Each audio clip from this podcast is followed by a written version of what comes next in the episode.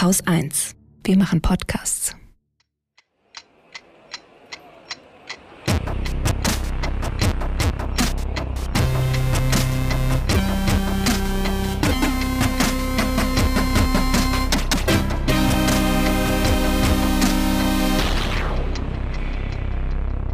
Willkommen zur Wochendämmerung vom 28. Mai 2021 mit Der Wasserstofflüge.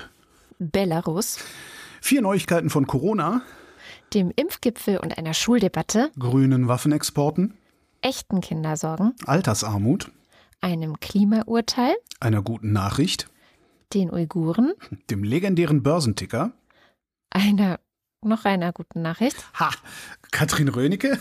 und Holger Klein. Damit habe ich dich aus der Bahn geworfen, ne? Ja, gemein. Das ist mein Job hier. Und hier Blitzmeldung, äh, gerade habe ich sie noch, ist gerade noch an mir vorbeigefunden. Sieben Mitarbeiter in zwei Sylter Restaurants hatten Corona, nun haben die Behörden mehr als 1000 Kontaktpersonen ermittelt, Dutzende Menschen sind in Quarantäne. Punkt. Oh, das ist ja super ausgegangen. Die hatten ja die Restaurants auch innen aufgemacht, ne? Super Idee.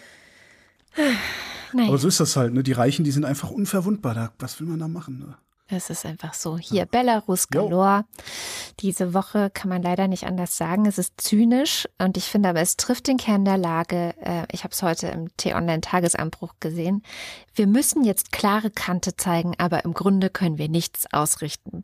Ich finde das eine sehr gute Zusammenfassung dessen, was passiert ist. Was ist passiert? Ähm, Für alle, die es nicht mitbekommen haben, ein Flugzeug von Ryanair, das von Athen nach Vilnius unterwegs war, wurde plötzlich in Minsk, also in der belarussischen Hauptstadt, zwischengelandet.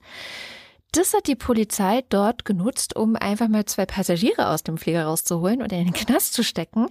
Der eine ist Roman Protasevich, das äh, ist, ähm, wie er in den Medien genannt wurde, ein Blogger. Ich komme da gleich noch dazu, warum mich das ein bisschen aufregt, aber gut. Äh, und die andere ist seine Freundin Sophia Sapea. Dieser Mann ist nicht einfach irgendein Blogger, Der ist sondern freier Journalist.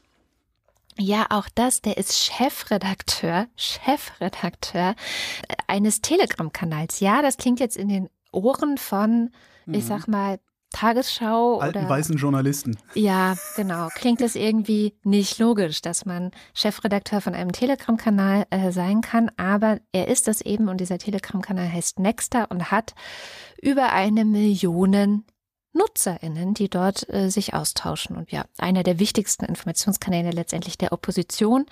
Neben tut.b, das erzählte ich ja neulich schon, der ist äh, die Website zumindest eingestellt worden. Aber erstens gibt es im Internet Archive noch die Artikel, Gott sei Dank. Zweitens haben die einen Twitter-Kanal, der sehr lebendig ist und auch diese Woche sehr, sehr viel berichtet hat über die ganze Geschichte mit dem Ryanair-Flug und wie dann da plötzlich ähm, die beiden festgenommen wurden.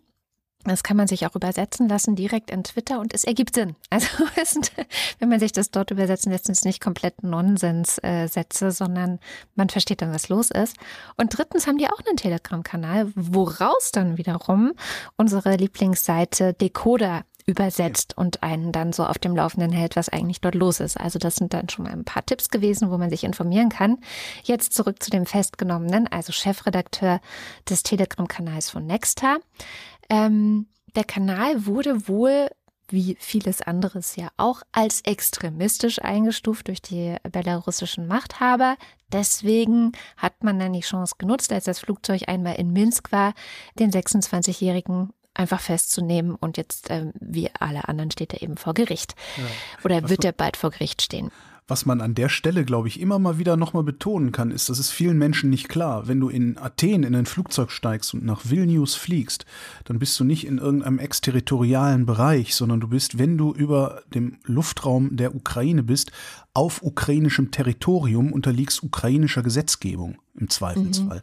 Das, äh, das bedeutet auch was. Ne? Das bedeutet zum Beispiel, dass wenn du Feinde oder wenn, wenn- also, wenn Jan Böhmermann mit einem Flugzeug über die Türkei fliegen würde, könnte das auch in der Türkei so passieren. Sagen wir mal so. Genau. Jetzt war, wie das überhaupt abgelaufen ist, da gibt es äh, ein paar widersprüchliche Aussagen. Also die offiziellen Angaben hießen zuerst, ähm, ja, es gab da eine Bombendrohung der Hamas. Deswegen haben wir das Flugzeug runtergeholt. Das haben das sie aber irgendwann selber nicht mehr wiederholt, sondern. Ja, ich meine, nachdem Hamas gesagt hat, ey, haben wir nicht. Außerdem gab's, war der Waffenstillstand, ja. war ja zwei Tage vorher. Ich ja, ja, gedacht, genau. ey Leute, da traut ihr euch jetzt nicht wirklich, ne?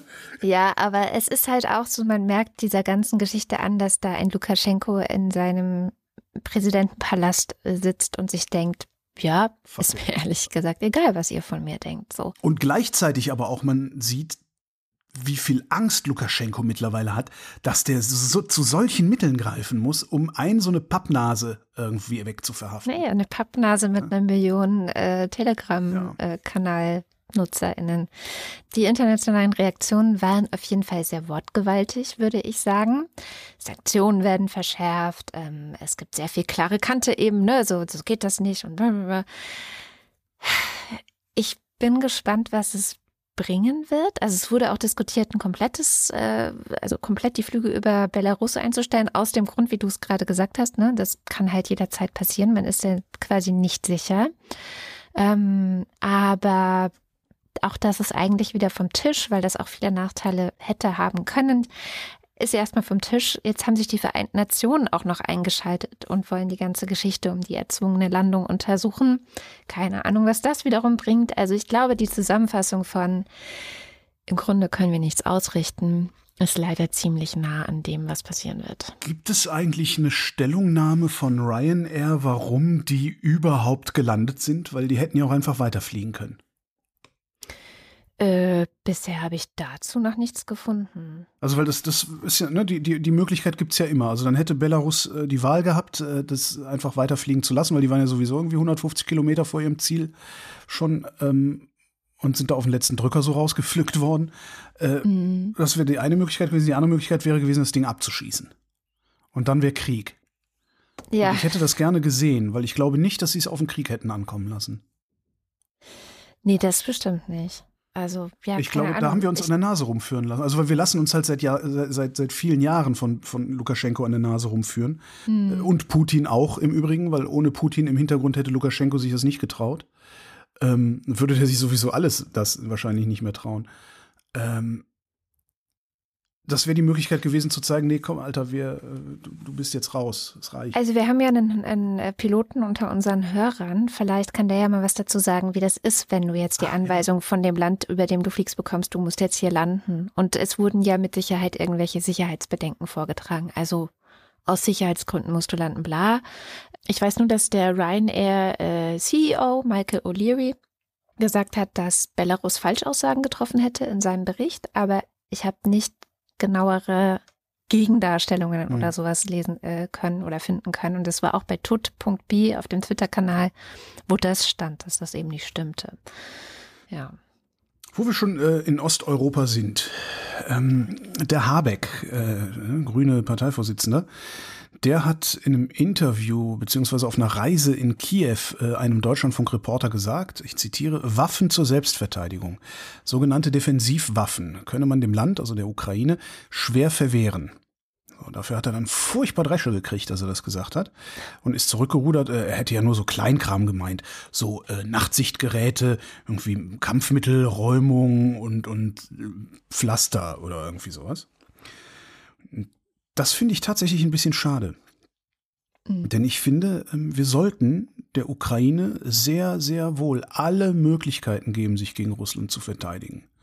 Solange Putin nämlich nicht entweder unmittelbar eins auf die Mütze bekommt, was mhm. wahrscheinlich nicht passieren wird, weil das wäre ein wirklich großer Krieg irgendwo, solange er nicht entweder direkt eins auf die Mütze bekommt oder es für ihn aber, und das ist die andere Möglichkeit, extrem teuer wird, mal eben in einem Nachbarland einzumarschieren, wird er weitermachen wie gehabt.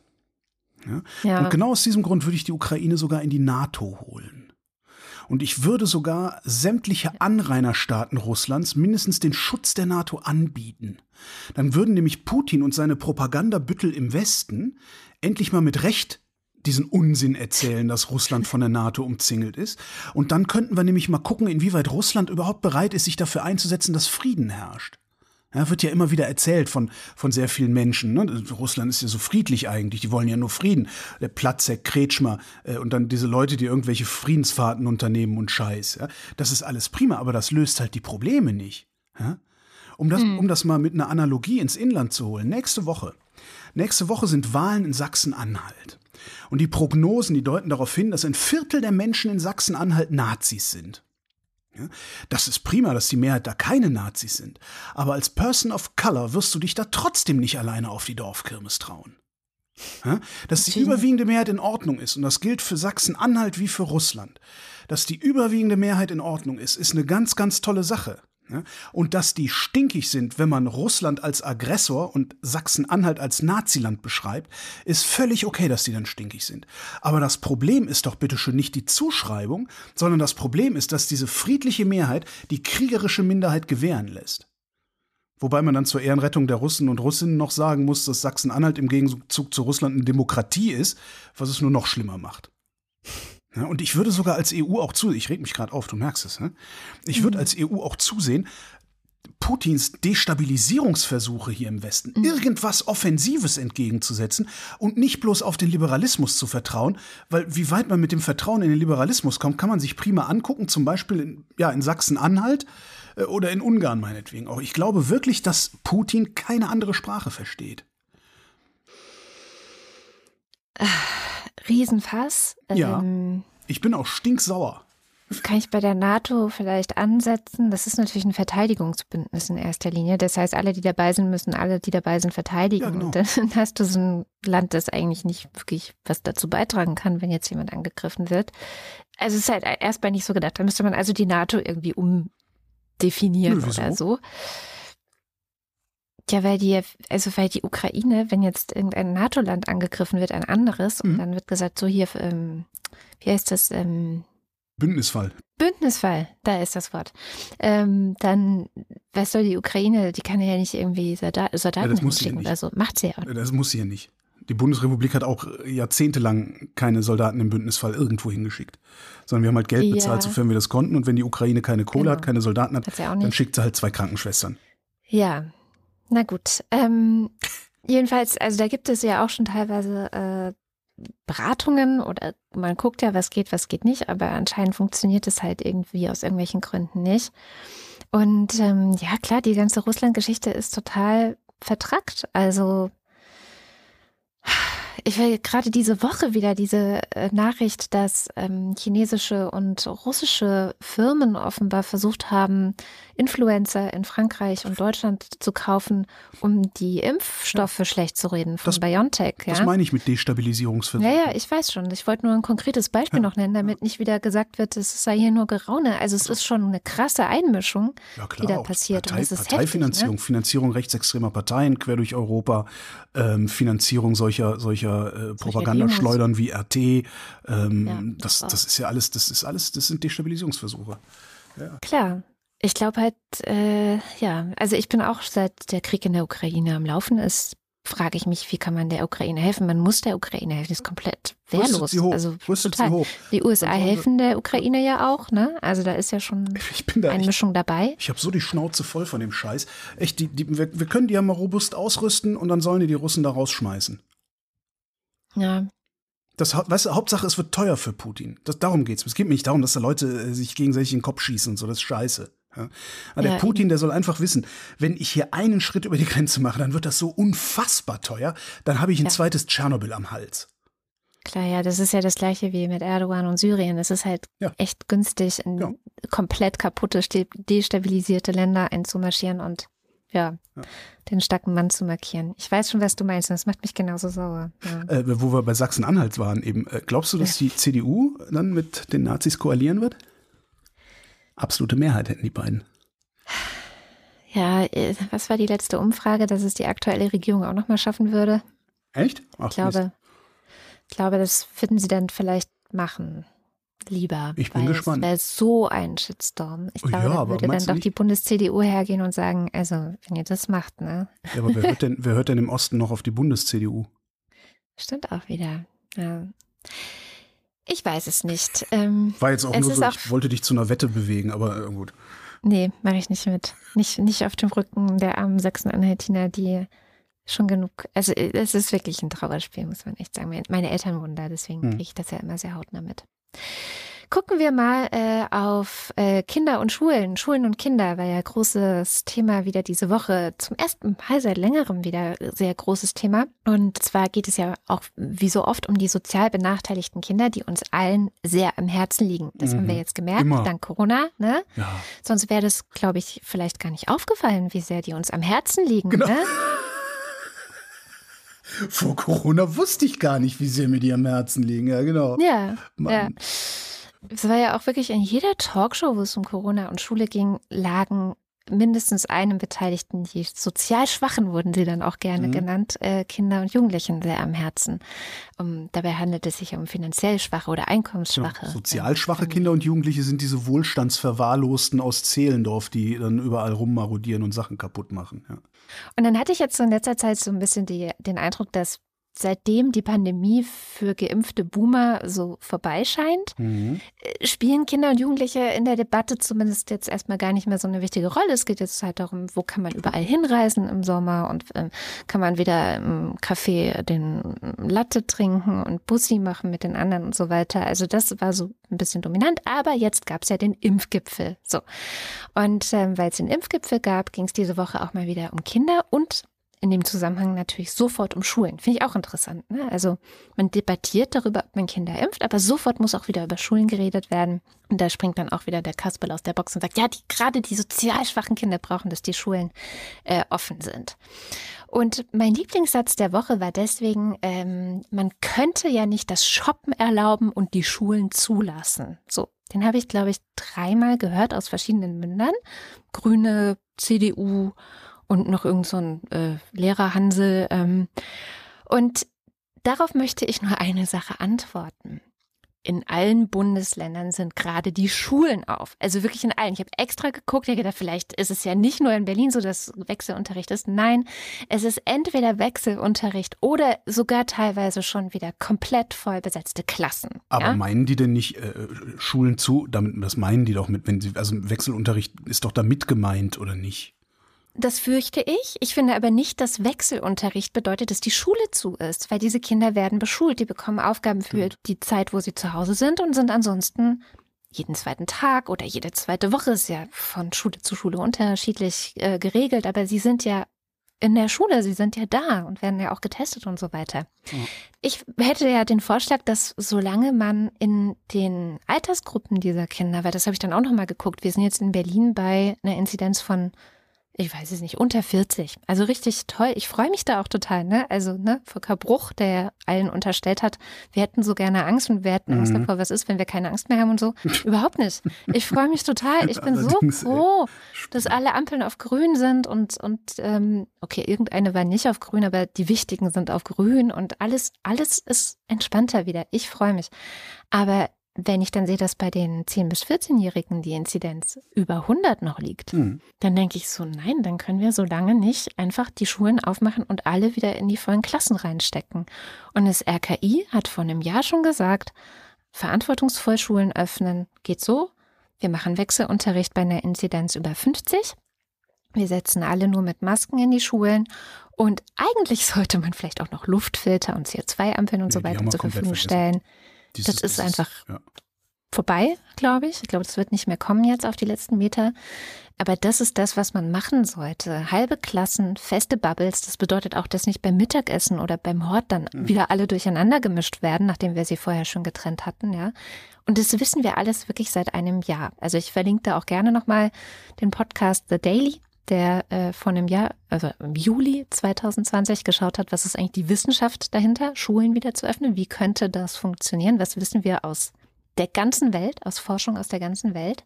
Und es hat sich außerdem nicht geändert. Ne? Das ist also der Weg. Naja, und jetzt hieß es vom Impfgipfel, Kinder sollen ab 7. Juni geimpft werden mhm. können. Mhm. Womit? BioNTech natürlich, ist der einzige genug? Anbieter. Ja, du stellst genau die richtigen Fragen, Holger. Das mag ich so an dir.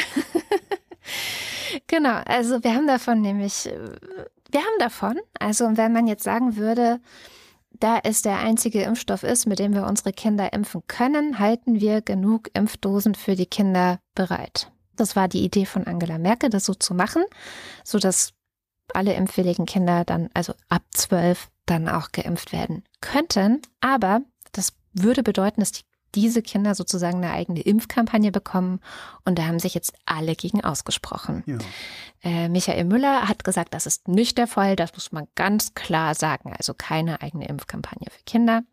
Und dabei hat er vor allen Dingen, ich habe das gesehen, dabei hat er so ausgesehen, als wäre das eine vollkommen widersinnige Forderung, eine, eine ein, also so eine Impfkarte, das wär, auf sowas kann man ja überhaupt nicht kommen. Äh, Ja. Der sah so aus, als wäre das irgendwie ja, naturgesetzlich, dass es keine eigene Impfkampagne für Kinder gibt. Das fand ich ganz schön, ja, ja. Das ist Symbolpolitik, was da gerade passiert. Genau. Warum macht er das? Also man muss ja nur gucken. Wir wissen ja um die Akzeptanz von AstraZeneca in der Boomer-Generation. Ja, also wie viele über 60-Jährige wollten AstraZeneca haben? Aus Solidarität Keiner. mit den unter 60-Jährigen, die daran vielleicht schwerer erkranken. Und dann stellt sich jetzt natürlich die Frage, würden Sie für die Kinder, das ist immer noch so mein Lieblingsspruch von von der Leyen, für die Kinder, Denkt denn niemand an die Kinder? Das, ja, genau. würden Sie für die auf Comenati, was ja der, äh, wie der ja auch heißt, ähm, würden Sie darauf verzichten? Oder läuft das dann vielleicht doch eher so, wie wir es schon von der Klimakrise kennen? Naja. ich zitiere da ja dann immer gerne einen befreundeten Lehrer, der mir irgendwann mal gesagt hat, weißt du, Holger, die Gesundheit von Schülerinnen und Schülern ist scheißegal. Das fand ich irgendwie, und so, ja, okay. Und überhaupt diese ganze, das, das, ähm, es gibt noch so ein, so ein Bereich, wo gerade intellektuell unredlich mit Kindern umgegangen wird.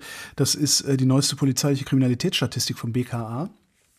Ähm, Da geht es halt um Gewalttaten gegen Kinder. Und äh, die Überschriften sind viel mehr Gewalttaten. Gewalttaten nehmen drastisch zu, dramatisch. Also ist alles sehr dramatisch. Ähm, und das wird von sehr, sehr vielen Journalistinnen und Journalisten implizit im Zusammenhang mit äh, der Pandemie gebracht. Ne? Im Corona-Jahr 2020 sind so und so viel mehr Kinder äh, umgebracht worden. Ähm, das, diese, diese Verbindung, die da implizit gemacht wird, ja, also die Pandemie bzw. die Maßnahmen wegen der Pandemie sind schuld daran, dass mehr Kinder umgebracht worden sind, das geht aus den Daten nicht hervor. Aber es erzählt sich halt sehr, sehr schön. Das finde ich auch nochmal ganz interessant. Und vor allen Dingen, wenn du dir das langjährige Mittel anguckst, äh, der Gewalt gegen Kinder, ist das wenig auffällig, was wir gerade haben. Was auffällig ist, ist, dass ähm, insgesamt mehr Gewalt an ihnen verübt wird, aber gerade, dass so viel mehr ums Leben gekommen sind. Ich glaube, 2012 sind noch mehr ums Leben gekommen. Mhm. Also es, das pendelt halt und ähm, wir haben uns auch dann von einem, ach, was war er denn? Äh, vom vom äh, Ehrenvorsitzenden der Deutschen Kinderhilfe oder so ähm, erklären lassen, auch im Radio. Ich hatte diese Woche Radio. Der sagte, äh, ja, da muss man sehr vorsichtig sein. Da werden auch oft Sachen nachgemeldet. Also es kann durchaus sein, dass äh, die, dass 2020 ausgerechnet, aus welchen Gründen auch immer, viele Fälle gemeldet worden sind, die aber 2019 schon passiert sind. Ähm, Ja. Also die, da, da wäre ich, äh, das einfach nur so als, als Vorsicht, ähm, ich tue einen Link in die Shownotes, die Tagesschau hat das grafisch sehr schön aufgearbeitet, ähm, einfach ein, über die letzten zehn Jahre die Zahlen äh, mal zusammengetragen. Es gibt tatsächlich mehr Gewaltvorfälle, es gibt äh, die, das vollendete und das versuchte oder nicht vollendete Tötungsdelikt. Das waren 2020 in der Summe so viele wie noch nie vorher. Und auch außergewöhnlich viele, das muss man sagen. Aber es wird immer noch mit den Toten argumentiert und das finde ich auch nicht redlich. Ja. Was ich eigentlich erzählen wollte. Oh, Die Armen und die finanziell Schwachen, was ist jetzt eigentlich mit denen, wenn die Schulen wieder auf sind? Weil ich habe auch das Gefühl, dass wenn die Schulen wieder auf sind, müssen wir uns um die ja nicht weiter kümmern. Ne? Also so. äh, oh. Die Ist so Arbeitshypothese habe ich noch gar meine nicht gesehen. Verschwörungstheorie. Ja, ja, ja. Und da hatte Monitor diese Woche einen ganz schönen Beitrag, wie wir uns eigentlich so generell um diese Menschen kümmern. Also vor allem auch ihre Eltern. Ich sage ja immer, alle regen sich über Kinderarmut auf. Das ist dann immer der große, oh Gott, Kinderarmut ist so schrecklich und so schlimm. Ja, das ist halt Elternarmut. Und äh, die Eltern, da finden wir ja dummerweise als Gesellschaft, dass wir ganz, ganz genau einen Daumen drauf haben müssen, wie viel Geld die bekommen. Ja, die kaufen sich ja nicht Geld ja nur versaufen. Zigaretten und genau. Genau. Stopftabak So. und Alkohol, so. Genau, und Monitor hat sich mal dieses Bildungs- und Teilhabepaket angeschaut. Das kann man, glaube ich, einfach so alle halbe Jahre sich mal anschauen. Wie ist eigentlich der Stand der Dinge beim Bildungs- und Teilhabepaket, damals ins Leben gerufen unter Ministerin von der Leyen, um Kindern aus geringverdienenden oder Hartz-IV-Familien auch so Angebote wie Sportvereine, Musikunterricht, Nachhilfe, Klassenfahrten und so weiter zu ermöglichen. Und es war immer schon das Problem, dass dieses Bildungs- und Teilhabepaket von vielen, die es in Anspruch nehmen könnten, nicht in Anspruch genommen wird. So, warum nicht? Monitor hingegangen zu so einer ganz typischen ich, ich sag jetzt mal typische Hartz-IV-Familie, die jeder von uns sein könnte oder jeder von uns kennen könnte. Okay. Fliesentisch, riesengroßer Flachbildfernseher, äh, gut sortiertes Schnapsregal. Holger. Nicht? nee, also er Habe ich bei äh, RTL hatte, 2 gesehen. Stimmt, natürlich. Er hatte vor ein paar Jahren einen Schlaganfall, ist seitdem gesundheitlich leider nicht mehr in der Lage zu arbeiten, nach über 30 Jahren Arbeit. Ja. Ähm, sie hat einen kaputten Rücken und zusammen haben sie fünf Kinder, vier davon leben noch zu Hause. Und ähm, haben natürlich schon genug zu tun mit Gesundheit und finanzielle Sorgen. Also er meinte, er hat jetzt weniger als die Hälfte des Einkommens, was er vorher hatte, als er noch gearbeitet hat. Also du hast von 100 auf 50 sozusagen, wenn du so willst. Das ist halt auch was, was man nie auf dem Schirm hat. Ne? Solange Ja, man gesund selber ist. sein. Genau, solange man gesund ist, werden immer nur die anderen krank. Und, und Krankheit ist echt ein krasses Armutsrisiko auch noch. Ja. Und die wussten zum Beispiel davon nicht, dass sie jetzt sowas in Anspruch nehmen könnten. Bücher für ihre Wie? Kinder, Feriensachen für ihre Kinder, Nachhilfesachen für ihre Kinder, Unterrichte, Nachhilfe. Das wussten die einfach alles. Also eins ihrer Kinder braucht dringend Nachhilfe und die wussten nicht, dass sie das darüber bekommen können, dass sie das finanziert bekommen. Das ist auch sehr kompliziert aufgeteilt, weil je nachdem, woher du dein Geld beziehst, nicht alle haben es ja vom Jobcenter, manche haben es auch von den Sozialämtern, manche haben es von irgendwie der Rentenversicherung oder wo auch immer das, dann, dann musst du auch gucken, wer bezahlt mir das jetzt eigentlich. Jedenfalls ähm, wussten die es halt nicht. Und dann haben sie so geguckt, die haben stapelweise Unterlagen, also ordnerweise Unterlagen von dem äh, Jobcenter und haben es auch auf Anhieb nicht finden können, ob das irgendwo steht. Dabei gibt es tatsächlich die Pflicht, die gesetzliche Pflicht, dass die Behörden die Familien informieren müssen. Okay, das ist. Ich hätte jetzt gesagt, okay, nee, also Liberalismus beinhaltet auch eine Hohlschuld äh, bei den Bürgern. Aber wenn es Ja. tatsächlich ein Gesetz gibt, krass. Es gibt ein Gesetz, äh, das Hinwirkungsgebot heißt das. Ja. Das heißt, sie müssen darauf hinwirken, dass alle, die da anspruchsberechtigt sind, auch in die Lage versetzt werden, das abzurufen. Machen sie meistens nicht. Also da gab es so verschiedene ähm, Perspektiven dann auch von Leuten, die äh, Hartz-IV-EmpfängerInnen beraten und die gesagt haben, naja, dann ist dann so ein Gespräch ähm, beim Jobcenter, das dauert eine Stunde und fünf Minuten davon geht es vielleicht mal um das äh, Bildungs- und Teilhabepaket. Also eine viel zu kleine Zeit, um überhaupt das Notwendige zu vermitteln. Ein anderer häufiger Grund, der genannt wurde, ist Überforderung. Und das zeigt sich jetzt zum Beispiel in dieser Beispielfamilie, äh, die da gebracht wurde. Gesundheitliche Probleme. Du musst auf einmal anfangen, jeden Cent umzudrehen. Das heißt wirklich krasses Budgeting, also krasse Finanzplanung für die ganze Familie machen. Und dann sollst du auch noch gucken, wo bekomme ich jetzt welches Geld her. Also eigentlich ist das fast schon ein Vollzeit, Vollzeitjob dann insgesamt. Ich, ja, sicher. Es ist voll, ich, ich, ich, wenn ich, ich muss mir nur angucken, wie überfordert ich oft bin in, in meinem Ja. Alltag. Ja. Und, und mir geht's gut. Ja, ich bin davon überfordert, dass ich zu viel arbeite und zu gut verdiene oder irgendwie sowas. Aber Ja. wie, wie mag das erst sein, wenn du davon überfordert und überlastet wirst, wenn du das, was, das, was zu tun ist oder das, was du tun musst, wenn du das noch nicht mal sauber auf die Reihe kriegst. Ja. Ja, ich merke das gerade an mir selbst, ne? Also Ja. wie viel Zeit es frisst, mich um meine gesundheitlichen Probleme nach Covid zu Ja. kümmern und gleichzeitig Homeschooling zu machen und gleichzeitig noch äh, irgendwie meinen Job zu machen. So, ich wüsste nicht, wo ich die Zeit jetzt hernehmen sollte, vielleicht auch noch ähm, mich in Hartz IV Gesetzgebung einzuarbeiten. Und ähm, Stefan selber auch im Interview bei Monitor, der Sozialwissenschaftler, den ich sehr mag, der wirklich ähm, sehr viel zum Thema Armut und Hartz IV auch arbeitet und der sagte ganz klar, das komplexe System ist letztendlich nur erklärbar, weil es halt auch super viel Bürokratie ist, nur erklärbar mit der Zielsetzung, die Inanspruchnahme dieser Rechtsanspruchsleistungen einzudampfen und darüber Geld einzusparen. Das ist ja sowieso so ein Verdacht, den man extrem oft hört, dass äh, insbesondere dann da bei den Sozialbehörden äh, alles getan wird, um zu vermeiden, dass Leute auch nur einen Cent mehr kriegen, als sie selber wissen, dass ihnen zusteht. Ja. Absolut. Also ich hatte mal kurz Hartz Hartz IV und da war das exakt das Gleiche. Also wir sind dann vor das Sozialgericht gezogen, damit ich mein, meine Ansprüche auch wirklich geltend machen konnte. Dann- und dann, äh, was bleibt, ne, am Ende, auch schön in dem Beitrag, Ehrenamtliche, ja, die dann antreten, um diese Lücke zu füllen, die gehen dann in die Jobcenter, vermitteln irgendwelche Bücher, Pakete, vermitteln, also erklären überhaupt, was sind eure Rechte, was könnt ihr beantragen und so. Darauf verlässt sich dann der Staat wieder, ne? Ja, ist ja wie bei den Tafeln, genau so ein Scheiß. Und ich meine, dieses Ding, ne, dieses Bildungs- und Teilhabepaket, das ist der Hebel, um wirklich was für Kinder und Jugendliche zu tun, die aus finanziell schwachen Familien kommen. Über wie viel Geld reden wir da eigentlich? Ist das wieder so ein, so ein 10 Euro im, im Quartal-Witz oder ist das ordentlich? Ähm, soweit ich mitbekommen habe, ist das schon auch unterfinanziert. Also sind es auch, äh, ist es teilweise auch zu wenig Geld da, aber das Geld direkt an die Vereine oder an die Musikschule oder an die Klasse mhm. geht, also nicht an die Eltern, das ist da auch mit sichergestellt, ja? das Geld bloß mhm, nicht den Eltern zu geben, sondern kennen wir ja. Mhm. direkt äh, dahin zu leiten. Ähm, aber dadurch ist gleichzeitig, das ist das Gute daran, auch sichergestellt, dass in den meisten Fällen dann wirklich auch die Kosten übernommen werden. Immerhin. So, wenn du schon bei Corona bist, ratter ich mal meine vier Corona-Meldungen durch. Äh, es gibt interessante Impfverweigerer, nämlich als Land. Es gibt drei Länder, die sich bisher aktiv weigern, ihre Bevölkerung zu impfen. Das sind Tansania, Burundi und Eritrea. Ich gedacht, da könnte man ja die Querdenker alle hin verschicken, dann haben sie ihre Ruhe. Und das Wetter ist vielleicht auch ganz gut.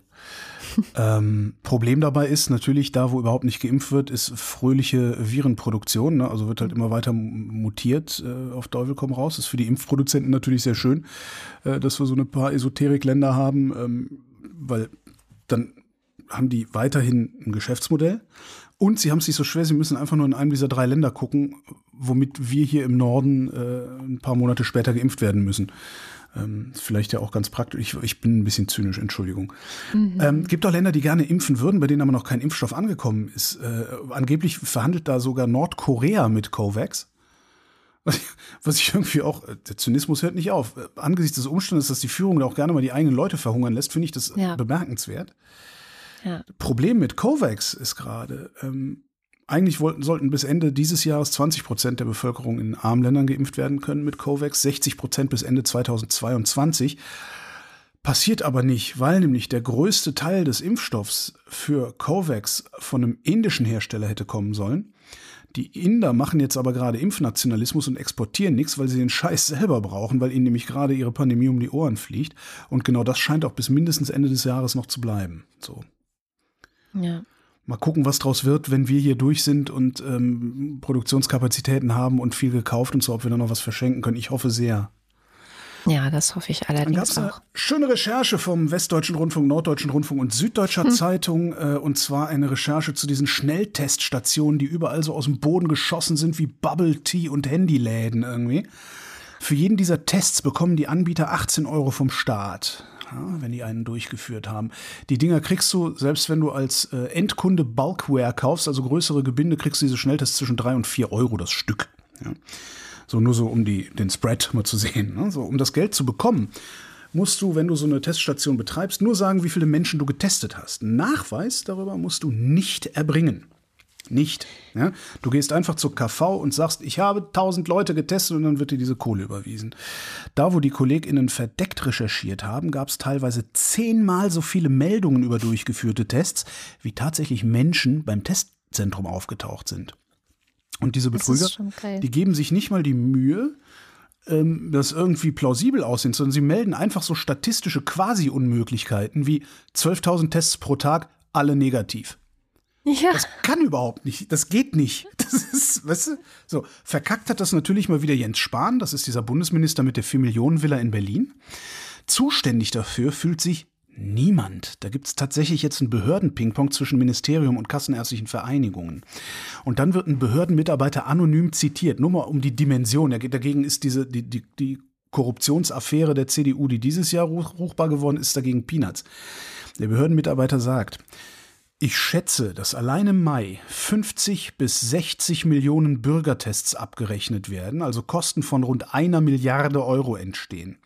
Aber im Sommer wird dieser Markt zusammenbrechen, weil dann niemand mehr so einen Test braucht. Am Ende wird man auf die Tests schauen wie auf die Masken. Die Politik brauchte ganz dringend große Mengen, es war Wild West, viele Glücksritter und Betrüger drängten in den Markt und es gab keine vernünftige Kontrolle. Dagegen ja. ist die Luca-App ein Kindergeburtstag. Smudo muss sich tot ärgern gerade. Ich hoffe bloß, dass die Menschen sich das bis zu den Wahlen merken und diese korrupten Politiker und Politikerinnen aus den Ämtern werfen, alleine schon damit all die anderen auch mal die Chance kriegen, sich mit Staatsknete ordentlich frisch zu machen, weil alles andere wäre wirklich unfair. Jetzt im politischen oh. Sinne. Dann habe ich gefunden eine schöne kleine Studie, die ähm, gemacht wurde von der Boston University School of Public Health zusammen mit Google. Die haben sich angesehen, welche Maßnahmen welche Auswirkungen auf die Mobilität gehabt haben, allerdings in Amerika. Ist ganz interessant, also, ne, aber letztendlich ist, vermute ich mal, der kulturelle Unterschied zwischen US-Amerikanern und uns derart groß, dass sich daraus relativ wenig ablesen lässt. Also es waren dann so Sachen wie äh, landesweiten Notstand ausrufen, hat dazu geführt, dass 9,9 Prozent der Leute zu Hause geblieben sind. Also sowas. Ich, ich weiß nicht, ob das hier so funktionieren würde, aber was ich mir gut vorstellen kann, was hier funktionieren würde, sind ähm, ein anderes Ergebnis. Die haben nämlich die Mobilitätsdaten auch mal mit Infektionsdaten abgeglichen. Mhm. Und da ist äh, ein interessantes Ergebnis. Äh, Abstand halten, kurz gesagt, äh, also weniger Leute zu treffen, hilft sehr gut gegen die Ausbreitung des Virus. Nein. Ja. Schönes Ach. Beispiel, 10% weniger Mobilität macht 17,5% weniger Ausbreitungswachstum. Tja. Und das finde ich schon eine ordentliche Zahl. So. Ja, absolut. Außerdem, Homeoffice senkt Wirtschaftsleistung, war die Überschrift. Oh. Ähm, da hat eine Unternehmensberatung, also PwC, Pricewaterhouse, die haben ausgerechnet, dass äh, Homeoffice, äh, das deutsche Bruttoinlandsprodukt, dieses Jahr fast 15 Milliarden Euro kosten könnte. Das sind 0,3 Prozent des BIP, weil nämlich ungefähr 30 Prozent der Angestellten in Deutschland gerade zu Hause arbeiten. Es fällt weg das Pendeln, das Mittagessen im Restaurant, die Einkäufe im Büroviertel auf dem Arbeitsweg, äh, Unterhaltung äh, unterwegs und so.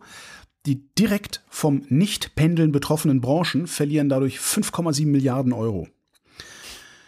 Geringerer Energieverbrauch von Gaststätten und sowas, ne? indirekte Effekte, mhm. wirtschaftlicher Rückgang von 4,1 Milliarden Euro. Die verringerte Kaufkraft der Beschäftigten in den Branchen sind 5,1 Milliarden Euro, insgesamt also 0,3 Prozent, 14,9 Milliarden Euro. Was nicht in der Studie steht, ist, wie viel besser die Menschen sich fühlen, die jetzt nicht mehr zwei Stunden am Tag und länger sinnlos in der Gegend rumpendeln müssen, um an einen Arbeitsplatz zu gehen, an dem sie dann über die miesen Witze des Chefs lachen müssen, aus Sorge bei der nächsten Beförderungsrunde übergangen zu werden. Dabei kann man sowas wirklich gut in Geld ausdrücken. Was ist es dir wert? ja, genau. ja, das ist sowas, man, man kann solche Sachen berechnen. Ne? Also wie viel, wie viel äh, weniger Krankheitstage hast du dadurch? Äh, mhm. Wie viel, um wie viel sinkt dein Blutdruck? Also solche Dinge. Das, da da gibt es auch immer mal wieder Arbeiten, die, die so an einem vorbeifliegen. Ja, mehr Corona habe ich jetzt gar nicht in der Tasche. Du. Wobei die Krankenkassen ja schon mal eine Studie hatten, wo es darum ging, äh, Stresslevel zu messen und sie festgestellt haben, komisch, wenn die Leute im Homeoffice sind, haben sie viel weniger Stress. Ja. Und ich meine, Stress ist ja einer der Hauptfaktoren für diverseste gesundheitliche Probleme. Und das lässt sich natürlich auch in Geld ausdrücken. Die Frage ist dann auch, ob das Bruttoinlandsprodukt da wirklich eine sinnvolle Maßeinheit ist, weil natürlich, wenn ich nicht krank werde, dann ist das kein Wachstum. Ja, weil wenn ich krank werde und Medikamente brauche, den Arzt bezahle und so weiter, also Geld in Umlauf bringe aufgrund meiner Krankheit, dann entsteht Wachstum. Es ähm, ist auch wieder ein bisschen das, zynisch, ne? Ja, ja. Naja, was heißt zynisch? Ist halt so, ne? Also jeder, jeder abgebrannte weiß, Porsche, ja. jeder abgebrannte Porsche ist eigentlich gut für die Wirtschaft. So, also, ja, das ist halt scheiße, weil irgendjemand wird gespart haben, um sich so ein Auto zu kaufen.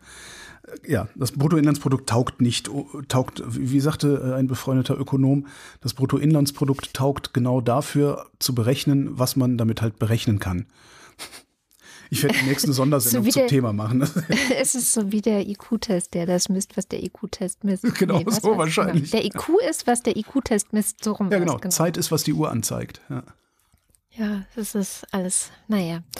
Hier, es gab ein weiteres Urteil zum Thema Klima. Also ist ja gerade so ein bisschen im Mode, historische Klimaurteile zu fällen. Das wurde wieder historisch genannt. Mhm. Ich glaube, mal gucken, ob wir es beim zehnten Mal auch noch historisch nennen. Bin ich gespannt. Dieses Mal trifft es den Ölkonzern Shell. Das freut mich natürlich besonders. Ähm, der muss den CO2-Ausstoß, den seine Produkte verursachen, das sind unterschiedlichste Sachen, zum Beispiel Benzin. Dafür ist es, glaube ich, am bekanntesten, weil wir das über einen Tankstellen Tankstellen und so sehen.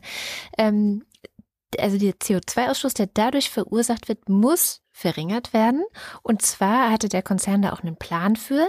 Ähm, und da hat jetzt ein Gericht in Den Haag gesagt, nee, das reicht nicht, du musst noch mehr CO2 einsparen, als du geplant hast, weil was du bisher geplant hast, das wird nicht dazu reichen, ähm, die im Paris-Abkommen formulierten Klimaziele irgendwie zu erreichen. So, und das hatten Umweltschützer und äh, tausende niederländische BürgerInnen äh, vor Gericht gebracht und bekamen jetzt recht. Der CO2-Fußabdruck seiner Produkte äh, muss jetzt äh, bis zum Jahr 2030, was ja, darf man nicht vergessen, in neun Jahren schon ist, um 45 Prozent im Vergleich zu 2016 gesenkt werden. Das wollte Shell nur um 20 Prozent machen. Das sind also ganze 15 Prozent mehr. Und ähm, weil das jetzt wieder mal so ein Fall ist von irgendwelche Aktivisten äh, klagen gegen großen Konzern oder klagen mhm. jetzt äh, äh, damals, äh, das letzte Mal war es ja gegen die Bundesregierung sozusagen oder gegen das Gesetz, was die Bundesregierung gemacht hat, das sogenannte Klimaschutzgesetz, ähm, geht es jetzt auch wieder als eine Grundsatzentscheidung. Und es hat auch wieder, ich weiß noch, ein paar Interviews gehört mit der ähm, Ruder Verheyen zum Beispiel, die hatten wir mal im Klimawende-Podcast auch zu Gast, die vertritt häufiger solche Klimaklagen. Und die hat auch gesagt, sie, sie hat keine Ahnung, wie es ausgehen wird. Das war noch vor bevor, vor ja. dem Urteil, weil ja, es gibt gute Chancen, man kann das auch immer wieder gut begründen und so weiter, aber es ist eben auch schon oft schiefgegangen. Ja?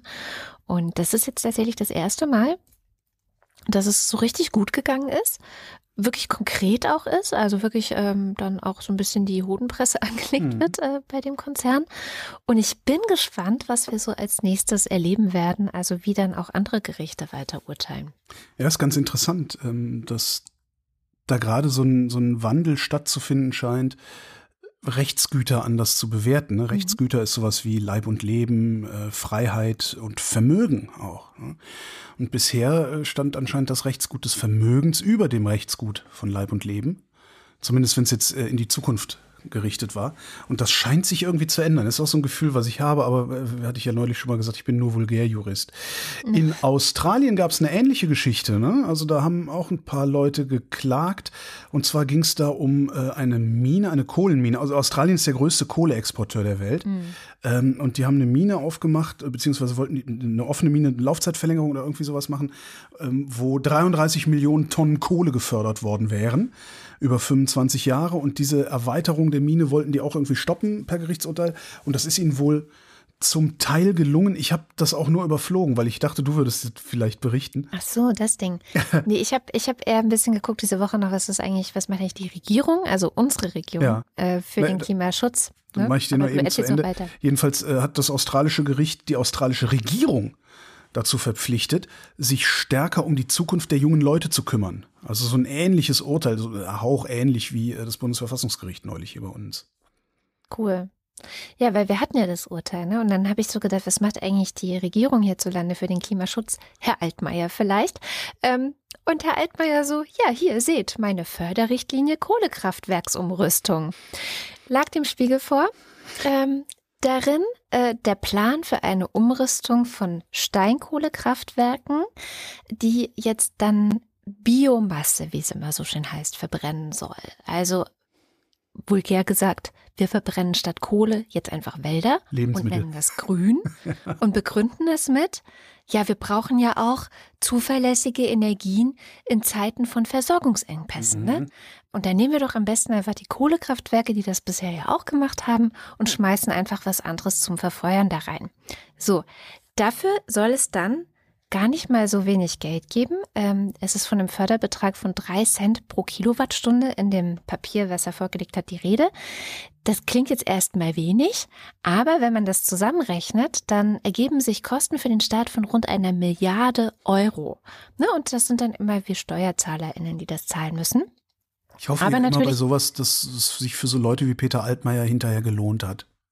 Ja, also wenigstens das, also dieser, dieser Reputationsverlust, ähm, also klar, es gibt natürlich genug Leute, die finden das genau richtig, was der macht und so, aber ich äh, glaube, dass die mittelfristige Geschichtsschreibung solche Menschen wie Peter Altmaier, äh, wie nennt man das denn? zur Rechenschaft ziehen wird auf irgendeine Art und Weise. Da bin ich wirklich fest von überzeugt. Da läuft ja. zu viel schief, zu, zu too little, too late und äh, dann immer das mit so einer. Ja, und dann halt noch sowas, ne? Weil was das natürlich ist, ist Hallo Kohlekraftwerksbetreiber, Firmen, hier Geld. So, weil ja.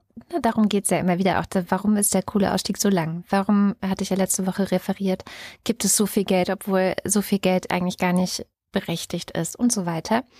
Und jetzt ähm, kann man noch mal ein bisschen ins Detail gehen, weil Umwelt- und Klimaschützer sind überhaupt nicht begeistert. Äh, das, warum das so ist, kann man bei den Briten sehen. Die haben das nämlich schon.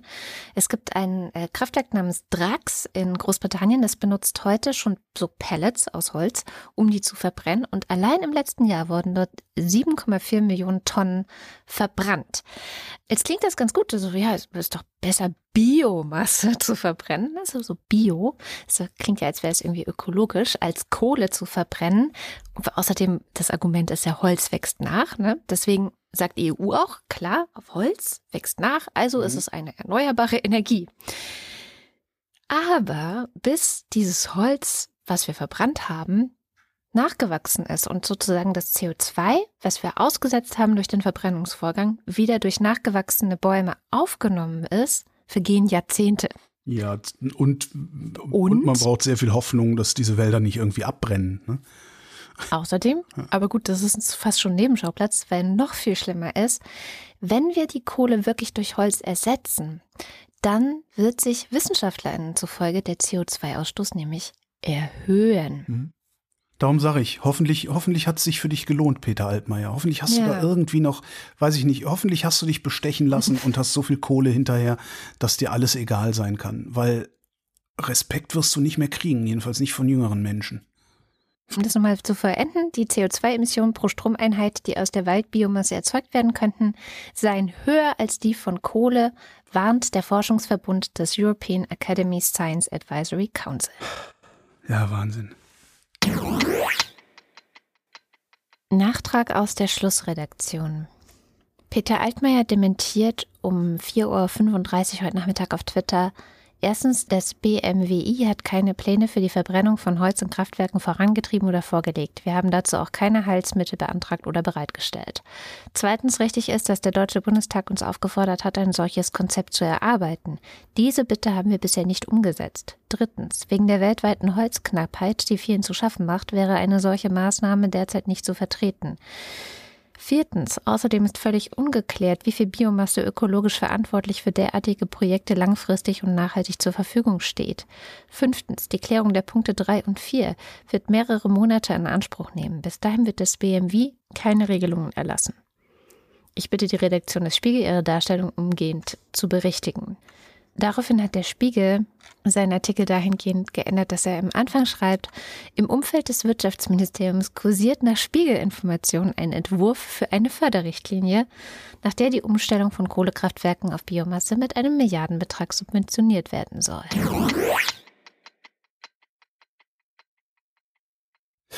Haben wir noch einen mit Peter Altmaier. Ist ein kleiner Gucktipp. Du hast eben schon mal Monitor erwähnt. Monitor hat die Woche auch einen Film gemacht über äh, mein Lieblingsthema Wasserstoff. Ähm, die Wasserstofflüge. Hier wird ja versucht, wir hatten es öfter schon, die Legende vom grünen Wasserstoff in die Köpfe der Konsumenten zu pressen. Der Trick dabei ist auch immer schön, mal so einen Pkw im Anschnitt zu zeigen, damit Klaus Dieter das Gefühl haben kann, sein Leben würde sich nicht ändern. Die Wasserstoffwirtschaft würde dafür schon sorgen. Klaus Dieter, die Wasserstoffwirtschaft wird nicht dafür sorgen. Es werden keine Pkw mit Wasserstoffantrieb in der Gegend rumfahren und falls doch, dann sind das Einzelstücke. Glaub mir, Klaus Dieter, und versuch's wenigstens. Tatsächlich geht's natürlich dieser ganzen Industrie um ein bisschen was anderes. Ähm, man muss einschränkend sagen, ja, Wasserstoff ist sicherlich ein sinnvolles Industrieprodukt und könnte eventuell auch für Schwerlastverkehr und sowas da sein, aber ähm, auch da glaube ich, dass die Batterietechnik sich so schnell weiterentwickeln wird, dass äh, wir auch Elektro-LKWs sehen werden. Und ähm, ja. Zumal wir ja äh, LKWs auch weiter mit Diesel fahren lassen können, wenn alle anderen nicht mehr mit Diesel fahren. Dann ist es nämlich gar kein Problem mehr, wenn die mit Diesel fahren. Es geht der Gasindustrie natürlich darum, einfach nur weiter fossiles Gas zu verkaufen und weiter fleißig Infrastruktur zu bauen. Und Peter Altmaier kommt dann ähm, natürlich auf Twitter raus mit, ähm, ja, ist doch super, da kann man dann nämlich durch die Leitung, kann man dann super tollen grünen Wasserstoff pumpen. Wo man den herholen will, sagt er nicht dazu, weil er weiß es nämlich nicht. Niemand weiß es. Auch die Industrie weiß es nicht. Auch die, die ganzen PR- und Lobby-Heinzis wissen nicht, wo sie es herholen sollen. Die wissen nur, dass sie lobbyieren müssen, weil sie ihre Jobs behalten wollen, weil sie irgendwann mal einen Lobbyjob angenommen haben. Der Film hm, ist so ungefähr zehn Minuten lang, den sie da beim Monitor gesendet haben. Es steckt einigermaßen was drin. Ein bisschen mehr, als ich rausgezogen habe. Ich habe nämlich nur anderthalb Minuten die Kernaussagen rausgeschnitten. Auf der einen Seite sagt die Politik jetzt schon seit Jahren, wir müssen, wir wollen, wir wollen, aber es passiert tatsächlich zu wenig. Wir brauchen einen wesentlich stärkeren, etwa dreimal stärkeren Zubau bei Solarenergie und auch bei Windenergie. Doch die Ausbauziele der Bundesregierung für erneuerbare Energien liegen weit darunter. Und selbst die werden nicht erreicht. Wir werden einen gigantischen Strombedarf haben, wenn wir das Erdgas durch äh, grünen Wasserstoff ersetzen wollen.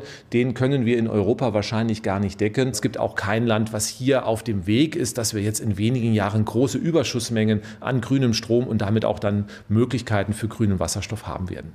Vor allem aber setzt die Gaslobby auf sogenannten blauen Wasserstoff. Der allerdings wird aus fossilem, klimaschädlichen Erdgas hergestellt. Das Versprechen? Bei der Wandlung von Erdgas zu Wasserstoff könne man das klimaschädliche CO2 abtrennen und unterirdisch lagern. Die blaue Wasserstofftechnologie ist heute noch nicht einmal im Einsatz. Man verspricht bestimmte Technologien auf die Zukunft, die es so nicht gibt. Man hat die Story, dass das früher oder später durch äh, Wasserstoff ersetzt wird. Und es wird gesagt werden, es geht nicht so schnell, weil wir keine Alternative haben. Die Alternativen werden verzögert werden. Und deswegen sorgt der Einstieg hier in diese Infrastruktur dafür, dass wir die Energiewende verzögern und auch den Klimaschutz massiv erschweren. Milliardenschwere Gasleitungen werden weiter durchs Land gebaut. Doch grüner Wasserstoff wird darin kaum fließen. Weil es keinen grünen Wasserstoff gibt und weil grünen Wasserstoff herzustellen derart ineffizient ist, dass du damit dein Fahrzeug überhaupt nicht betanken willst. Das war Claudia Kempfert, ne, habe ich erkannt. Das war Claudia Kempfert, Volker Quaschnik, wer war denn das noch? Also so, so einige Leute, die sich auskennen halt. Hm. Also die nicht auf der Gehaltsliste der Industrie stehen. So, durchatmen. Kommen wir zu den Uiguren. Die wären vorletzte Woche fast meine gute Nachricht gewesen. Entschuldigung, ja. Ähm, denn das deutsche Lieferkettengesetz war damals, äh, also damals vor zwei Wochen, ähm, Thema und da hieß es, es soll jetzt die Einhaltung der Menschenrechte auch festschreiben. Also auch für als Voraussetzung sozusagen für Unternehmen, für deutsche Unternehmen, ähm, im Ausland irgendwas herstellen zu lassen. Das war ja bisher vor allem deswegen ein Problem in der Region Xinjiang wegen der Uiguren, die dort leben und beziehungsweise dort auch festgehalten werden in sogenannten Umerziehungslagern, die durch die internationale Presse mittlerweile mehrfach aufgedeckt eher das, den Charakter eines Konzentrationslagers haben, weil es unter anderem dort auch zu Zwangsarbeit kommt. So und die Zwangsarbeit bezog sich unter anderem auf Baumwolle, also die Kleidung, die dann irgendwelche deutschen Unternehmen verkaufen, wird dort in Zwangsarbeit von Uiguren hergestellt. Es waren aber auch einige große Technikkonzerne mit dabei, die das betroffen hätte, wenn jetzt das Lieferkettengesetz gesagt hätte, hier so Menschenrechte festschreiben und so. Ähm, wobei da war zum Beispiel nicht ganz klar, inwieweit dann internationale Konzerne wie Apple oder Hewlett Packard äh, da ins Visier gekommen wären. Also inwieweit die mit dem deutschen Gesetz dann Probleme bekommen hätten. Ähm, ganz sicher hätte es aber deutsche Autobauer getroffen, die auch dort herstellen lassen. VW war ja da auch und wieder mal in der Presse. Also die könnten dann vielleicht nicht mehr so produzieren lassen, wie es bisher der Fall ist. Und das wäre natürlich ganz gut, weil es würde den Druck auf Peking erhöhen, irgendwas vielleicht doch anders zu machen. Ich weiß es nicht. Jedenfalls fände ich das sehr notwendig, dass man eben sagt, so, nee, also das geht nicht. Wir können nicht einerseits sagen, Menschenrechte sind uns wichtig und andererseits produziert ein deutsches Unternehmen billig Ware, die dann von dort importiert wird und das haben aber uigurische Zwangsarbeiter hergestellt. So, jetzt ist das Ganze noch nicht in trockenen Tüchern. Es wurde lange gestritten. Ich glaube, gestern hat man sich dann geeinigt. Ich kann dir aber noch nicht sag, sagen, ob jetzt diese Menschenrechtsverletzungsgeschichten verwässert wurden oder nicht. Ich habe noch keine ähm, noch kein offizielles Papier gelesen. Das Ganze soll auch erst Anfang Juni im Bundestag abgestimmt werden. Aber warum die Uiguren diese Woche definitiv wieder eine Meldung wert sind, wo ich echt gedacht habe, was zur Hölle, ja, leider keine gute Nachricht diesmal, ähm, die BBC hat einen Bericht, ähm, ein Whistleblower hatte sich bei denen gemeldet, dass an Uiguren in dieser Region Xinjiang in China künstliche Intelligenz getestet wird, mhm. die per Gesichtserkennung gucken soll, so ein bisschen funktionieren soll wie ein Lügendetektor. Und man hat diese künstliche Intelligenz, also so Computersysteme mit Kamera und äh, einfach aufgestellt, ohne auch irgendwem Bescheid zu sagen. Also die wissen davon nichts, dass das gemacht wird. In Polizeistationen in der Region aufgestellt und Uiguren werden häufig festgenommen, weil sie sind ja, sie gelten ja als extremistisch und gefährlich und so weiter. Und das alles, ne, also es wird ja so ähnlich argumentiert wie in Belarus, muss man leider sagen, um die zu unterdrücken.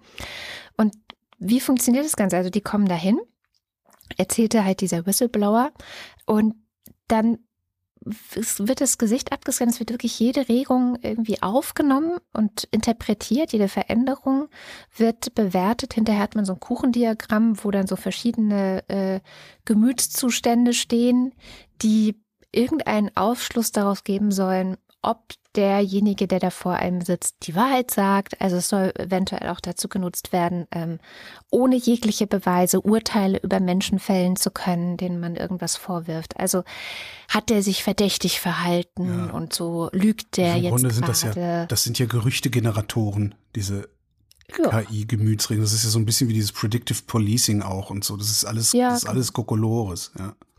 Und also der Whistleblower, der Informant der BBC meinte auch, also insgesamt kann man sagen, dass die chinesische Regierung die Uiguren eigentlich benutzt, um alles Mögliche an denen zu testen. Ja. Also vor ein paar Jahren hatte ich mit einer Menschenrechtlerin aus China gesprochen, die meinte auch, es werden Blutproben genommen, damit man, äh, also es wird deren DNA auch gesammelt, um zu gucken, ob man irgendwie, äh, ja, was man, ich weiß ehrlich gesagt nicht, was die damit machen für Experimente, aber naja.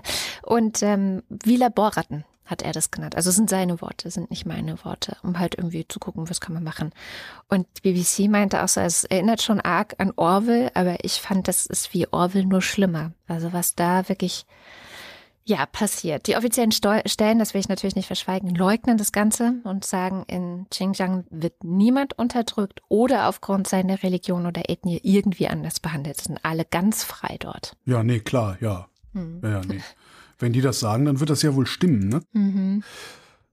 So, zurück ins Inland. Altersarmut. Gab eine Nachricht, äh, Grundsicherung auf Rekordstand, äh, halbe Million Menschen kriegen Grundsicherung, also äh, Altersarmut und so. Fand ich aber gar nicht so die interessante Zahl. Die interessante Zahl fand ich, dass ähm, sie, äh, ich weiß, war die Linkspartei, ich habe es jetzt mal wieder nicht rausgeschrieben, durch mehrere kleine Anfragen ähm, rausgepopelt hat, wie hoch denn eigentlich äh, ein Mindestlohn sein müsste, um hinterher nicht mehr auf Grundsicherung und Grundrente angewiesen zu sein. Und ähm, der Stundenlohn derzeit wäre 14,37 Euro brutto. Ähm, dann hättest du ein Altersnettoeinkommen von 1050 Euro, Verzeihung, 1058 Euro als Ein-Personen-Haushalt. Das ist nicht viel Geld. Ja, das ist äh, wirklich, das ist eng. Also da musst du auch wirklich eine kleine Miete haben, um das bezahlen zu können. Wenn man das jetzt mal hochrechnet, ist es, also ich rechne ja immer sehr grob bei solchen Sachen, wären das 2400 brutto im Monat, das sind 1600, 1650 netto im Monat, die du mindestens verdienen musst, beziehungsweise verdient haben musst, und zwar durchgehend, um Ja, diesen Tausender zu 40 kriegen. Jahre oder so, ne? Ja, je nachdem, wie lange du arbeitest. Ne? Ja, 40, nee, warte mal. Ab wann kriegst du. Ich weiß, ich weiß jetzt gar nicht, wie viel, wie viel, hängt davon ab, wie viele Rentenpunkte du hast und so. Das ist ungefähr das Durchschnittsgehalt von einem Busfahrer in Berlin.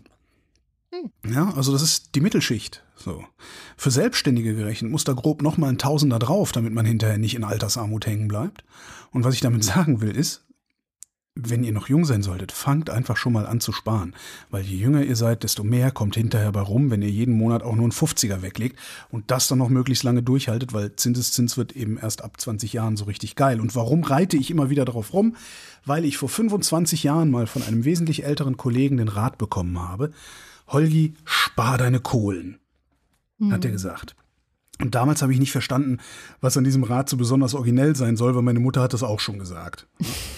Heute würde ich diesen Satz erweitern und sagen, spar deine Kohle, leg deine Kohle für die Rente zurück. Wenn du nämlich ansonsten gesund bist und geliebt wirst, gibt's kaum was, was Ende, mit Ende 40 mehr Stress erzeugt, als festzustellen, dass die Zeit so gut wie abgelaufen ist, noch dafür zu sorgen, mit 70 nicht jeden Cent umdrehen zu müssen. Ja. Das macht man sich als jüngerer Mensch nicht klar, was das für ein Stress bedeutet, das festzustellen, zu sagen, ach du Scheiße. Ja? Und auf einmal, auf einmal ist der Job, wo die schöne Rentenversicherung geflossen ist, ist auf einmal weg. So, diese Sachen passieren heutzutage. Jetzt könnt man rechnen, wenn du anfängst mit einem Hunderter, wenn du jedes, wenn du es schaffst, jeden, jeden Monat einen Hunderter wegzulegen, das Ganze 30 Jahre lang machst, hast du 36.000 ähm, eingelegt sozusagen und bekommst 70.000 hinten raus. Das ist schon mal ganz ja, gut. Ist okay, ne? Das sind dann, wie viel ist denn das? Sechs, ja, so, so, so 10, 10, 12, 13, 14 Jahre, 500 Euro im Monat oder so ähnlich, ne? Du Immerhin. darfst nur nicht zwischendrin in Hartz IV landen, weil dann Dann äh, hast du eh verschissen, ja, das ist stimmt. es weg. Ja. Meine gute Nachricht. Ähm, wir haben es geschafft, wir Deutschland, nach 115 Jahren den Völkermord an den Herero und Nama in Namibia anzuerkennen. Also zu der ganzen Geschichte dieses äh, wie es immer so schön genannt wird, ersten Völkermordes im 20. Jahrhunderts, empfehle ich einen Artikel, den ich rausgesucht habe bei Genocide Alert. Ist eine deutsche Seite, auch wenn es ein englischer Name ist, ist alles auf Deutsch. Da kann man sich so ein bisschen einlesen, was ist die Vorgeschichte des Ganzen. Ähm, es gab so einen Aufstand eben der Herero, dann die Reaktion der, der deutschen Kolonialmacht unter Führung von Lothar von Trotter, auch eine sehr interessante äh, Rolle, die der da gespielt hat. Also seine Familie und seine Familie auch, ähm, dessen Vernichtungsbefehl dann als Beginn dieses Verbrechens ja. gilt. Das kann man da alles nachlesen. Jetzt sind 115 Jahre eine ganz schön lange Zeit. Also äh, bis wir dann 2021 endlich mal so weit waren zu sagen, so hey, das ist Völkermord, ja, das ist Genozid und das finde ich ist immer der erste und wichtigste Schritt, das auch wirklich zu sagen. Das ist so. Und ich finde es schon ein bisschen erschreckend, dass wir erst vor sechs Jahren angefangen haben, mit Namibia darüber zu verhandeln. Was ich auch interessant finde. Wir verhandeln darüber mit hm. Namibia, ob wir das als äh, Genozid anerkennen. Klar, wahrscheinlich. Das hat Rechtsfolgen, denke ich mal. Ne? Und das hat es eben nicht. Das ist halt das Böse. Also finde ich finde das schon echt arg. Heiko Maas hat dazu gesagt, also der Bundesaußenminister hat dazu diese Woche gesagt, als Geste der Anerkennung des unermesslichen Leids, das den Opfern zugefügt wurde, wollen wir Namibia und die Nachkommen der Opfer mit einem substanziellen Programm in Höhe von 1,1 Milliarden Euro zum Wiederaufbau und zur Entwicklung unterstützen. Mhm. Klingt erstmal ganz gut, aber was mich ein bisschen irritiert, mit diesen 1,1 Milliarden Euro soll in den nächsten 30 Jahren, also diese 1,1 Milliarden Euro mhm. werden über 30 Jahre hinweg an verschiedene Projekte ähm, vergeben. Also das ist lächerlich. Äh, es ist, ja, wenn man es dann teilt, ne, ist es nämlich auf einmal gar nicht mehr so viel. Und ähm, die Bundesregierung hat betont, dass sich aus ihrer Anerkennung des Völkermords keine rechtlichen Ansprüche auf Entschädigung ergeben. Okay. Und für mich hat das so ein bisschen ein Geschmäckle, muss ich sagen. Also, ja, das ist, das ist wasch mir den, wasch mir den Pelz, mach mich nicht nass, ne? Also das, das kostet ja. uns nichts. Ja, über 30 Jahre, die Milliarde, die kannst du, da gibst du eine Anleihe raus, eine Herero-Anleihe, die schreibst du über 30 Jahre, dann wächst du aus deinen Schulden raus als Volkswirtschaft. Ähm, Wäre schön gewesen, wenn es uns ein bisschen mehr wehgetan hätte, vielleicht, ja. Finde ich auch. Andererseits Aber hast du dann die ganzen, dann hast du halt die ganzen Weltleser wieder auf der Straße, die sagen, ich habe damit nichts zu tun. Ja, naja. Gegen die muss man dann auch wieder andiskutieren. Das ist nicht ganz leicht, weil überhaupt auf die Idee zu kommen, dass man nichts damit zu tun hat, ist ja schon ein Hinweis darauf, äh, dass man vielleicht nicht ganz so denkbereit ist. Das einzig Gute daran, oder naja, es ist wirklich eine gute Nachricht. Ja. Wir haben es jetzt anerkannt und so weiter und so fort. Ich will es gar nicht kleinreden, aber was auch sehr gut daran ist, ähm, Erdogan kann uns jetzt nicht mehr mit seinem schrecklichen Whataboutism durchkommen, weil Ach, er 2000. 2016 hat er noch gesagt, da ging es natürlich um den Völkermord ja. an den Armeniern. Deutschland sei das letzte Land, das über einen sogenannten Völkermord, ich zitiere das, ne, ja. der Türkei abstimmen solle, weil zunächst sollten wir erstmal Rechenschaft über den Holocaust ablegen. Äh, okay. Und über die Vernichtung von mehr als 100.000 Herero in Südwestafrika Anfang des 20. Jahrhunderts. Ja, sehr schön. So, Erdogan, du bist der Nächste. Ja, und es wäre so einfach, aber das kriegt er nicht hin, der Horst. Naja, aber trotzdem, ich finde es trotzdem eine gute Nachricht, weil ähm, da gehört auch so ein, eine gewisse Kraft dazu, äh, sowas einzuräumen. Wie auch vor ein paar Jahren hatten die USA das ja auch mit den äh, indigenen äh, Einwohnern gemacht, äh, dieses riesige Denkmal hingestellt das, das kostet Kraft. Das kostet auch einen Politiker, eine Politikerin Kraft, weil das musst du im Zweifelsfall eben gegen ne, eine aufgebrachte, erboste Bevölkerung, die mit nichts was zu tun haben und einen Schlussstrich ziehen will, gegen die musst du das im Zweifelsfall durchsetzen. Hm.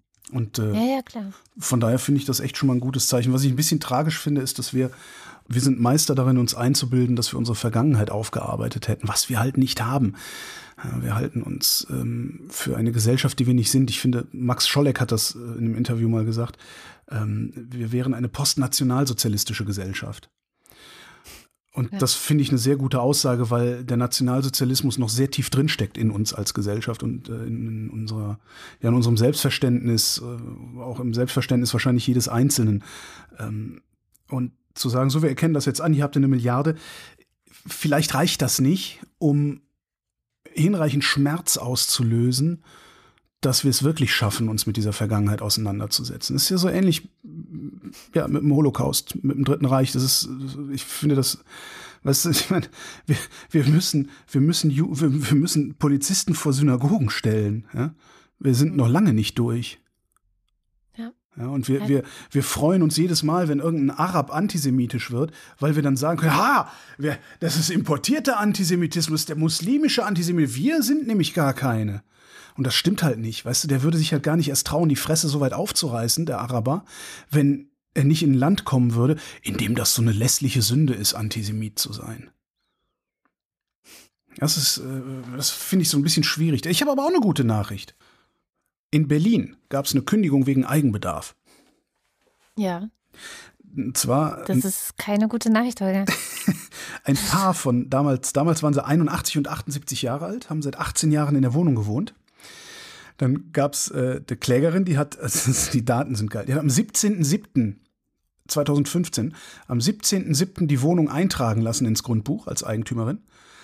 Am 3.08. hat sie wegen Eigenbedarfs zum 31.07.2016 gekündigt. Also sie hat zwei Wochen, nachdem sie die Wohnung gekauft hat, eine Eigenbedarfskündigung für in einem Jahr ausgesprochen mit der Begründung, die ist schön, sie möchte in Zukunft nicht mehr zusammen mit ihrem erwachsenen Sohn zur Miete wohnen, sondern sie will selber in ihrer Eigentumswohnung wohnen. Und darum sollten die raus, die beiden. Da haben die beiden gesagt, nee, das machen wir nicht. Ja, wir äh, widersprechen dieser Kündigung. Und zwar wohnen wir schon sehr lange in dieser Wohnung, 18 Jahre. Wir sind sehr alt, 81 und 78. Und wir sind auch hier verwurzelt in diesem Haus, in diesem Kiez. Wir wollen hier nicht gehen. Dann gab es einen Rechtsstreit über mehrere Instanzen, der fast sechs Jahre gedauert hat, weil die Eigentümerin immer weiter rumgestresst hat. Und jetzt hat das äh, Landgericht Berlin ein Urteil gesprochen und das finde ich äh, ein sehr, sehr schönes Urteil. Das Gericht hat nämlich gesagt, angesichts des Alters und dieser tiefen Verwurzelung würde der Wohnungsverlust eine Verletzung der Menschenwürde der Mieter bedeuten. Krass, ja. Und davor haben die Interessen der Vermieterin zurückzustehen, weil nämlich die beabsichtigte Eigennutzung nur auf einen Komfortzuwachs und auf die Vermeidung, Achtung, unerheblicher wirtschaftlicher Nachteile gerichtet wäre. Mit anderen Worten, hm. den alten Leuten geht's dreckiger, wenn die raus müssen, als es dir geht, wenn du die Wohnung nicht kriegst. Und das finde ich eine super Nachricht, dass sowas überhaupt möglich ist. Ist natürlich, ne, du musst über 80 sein, du musst schon lange da wohnen. Also, aber äh, das macht halt Hoffnung, dass es vielleicht mehrere solcher Urteile gibt, weil man hört halt auch immer wieder von der ja wirklich sprichwörtlichen Oma, die aus der Dachkammer rausgeklagt wird. Ne? Hm. Das fand ich eine gute Nachricht. Das ist echt eine gute Nachricht. Ach Mensch.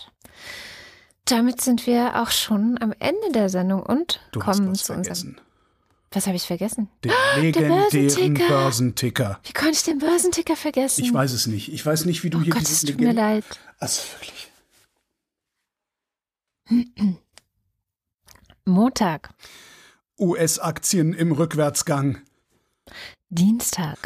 Wall Street ohne klare Richtung. Mittwoch. Die Nasdaq erholt sich. Donnerstag. Zinsängste bremsen die Wall Street aus. Freitag. DAX legt leicht zu. Mensch, gut, dass wir mit einer positiven Nachricht enden können. Für den DAX zumindest. Und jetzt sind wir aber wirklich beim Faktencheck. Diese Woche wieder mit Katharina Alexander. Hallo Katharina. Hi Katrin. Du hattest ja die vergangenen nicht ganz zwei Stunden Zeit, ähm, dir nochmal die Sendung anzuhören und zu gucken, ist irgendwo was nicht ganz korrekt oder hättest du was zu ergänzen? Genau, hast du was gefunden? Ja, ich habe mal wieder ein paar kleine Anmerkungen. Ähm, wir starten mit der Landung von Ryanair in Minsk. Und jetzt erstmal wirklich nur eine Kleinigkeit. Nexta, der Telegram-Kanal von Roman Protasevich, hat sogar über zwei Millionen AbonnentInnen und war, zumindest Stand letzten August, weltweit der zweitgrößte Telegram-Kanal der Rubrik Nachrichten und Massenmedien. Also alles andere als ein kleiner Blog. Ja. Und Holger hatte ja in dem Zuge auch nach einem Statement von Ryanair dazu gefragt. Es gibt bisher vor allem Verweise darauf, dass Ryanair sich nicht zu Details der Landung äußert und eher darauf verweist, dass alle Ermittlungen über die EU und die NATO laufen.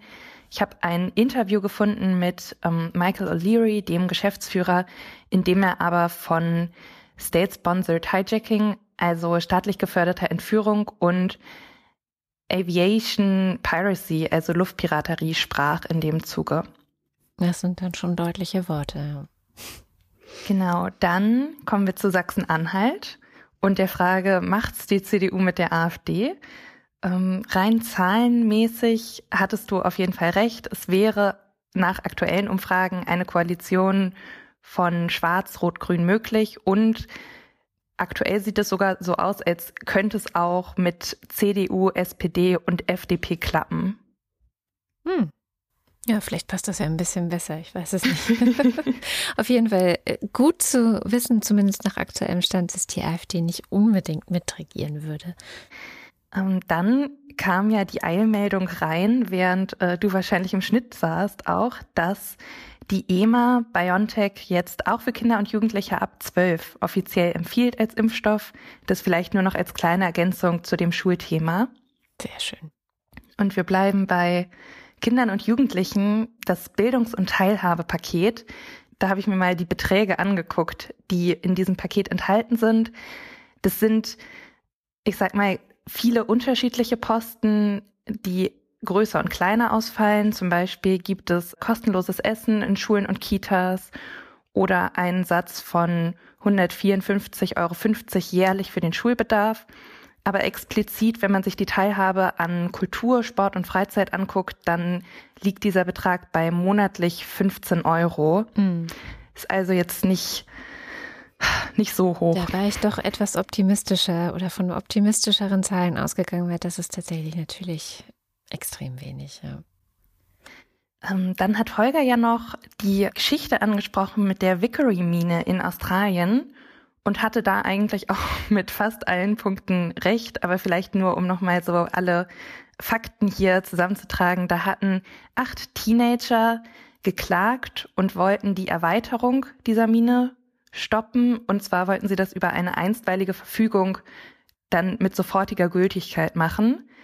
Das hat nicht geklappt, aber ja, wie Holger schon sagte, hat das Gericht entschieden, dass die Regierung eben die jungen Menschen vor Klimaschäden auch in Zukunft schützen muss und das bei ihren politischen Entscheidungen berücksichtigen muss. Tja, gucken, wie sie das umsetzen. Hm. Dann auch nur ganz kleine Anmerkung bezüglich der Altersarmut. Da hatte Holger sich auch richtig erinnert, diese Anfrage kam von der Linkspartei, ja. aufgrund der dann diese ganzen äh, Sätze berechnet wurden.